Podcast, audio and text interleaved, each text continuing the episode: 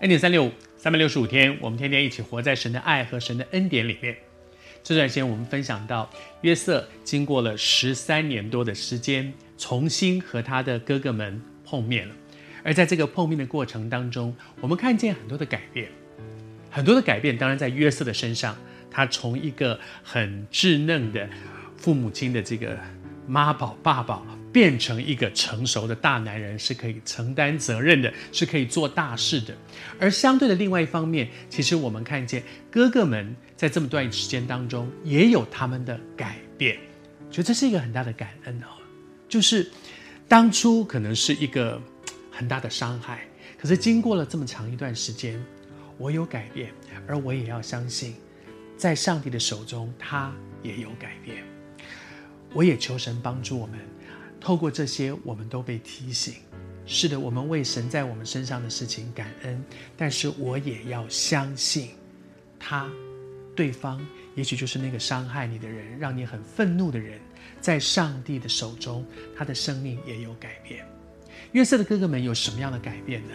当他们被带到约瑟的房间的时候，他们就很害怕，因为他们不知道那是弟弟啊，他们不知道那个是谁，他们只知道那个是。埃及的一个大官，一个宰相，然后我们现在要被带到他的房间里面去，哇，到底接下来会怎么样？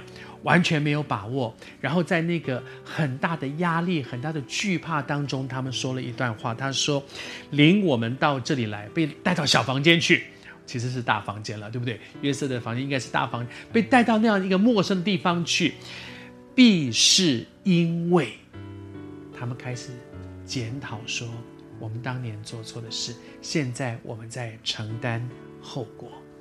哇哦，一个会反省的人是生命改变的第一步。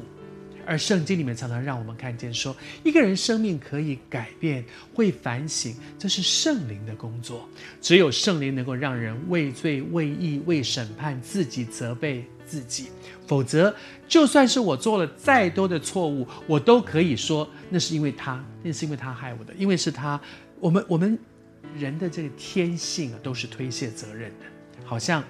亚当吃了那个不该吃的分别善恶树的果子，神责备他的，他就说是他是那个女人叫我吃的，而且是你给我的女人，所以你看上帝，你给你弄错了吧？你给了我一个不对的女人，害他把我也给连累给拖累。我们人遇到事情的时候，天性里面第一个部分就是推卸责任，但是当圣灵在我们的生命里面的时候，常常会让我看见，即使这是别人的错误。我也会看到里面我的责任。当我看到在这整件事上我也有责任的时候，我们就更容易放过别人。哥哥们说，我们现在碰到这样的事，神是轻慢不得的，所以我们是该当的。他们开始会检讨了。我也求主帮助我们，即便我们在一个很深的受伤害的情绪里面，一直在那里数算别人对不起我，我不会得医治。但是我愿不愿意求主光照我，在这整件事上有没有一些也是我的责任？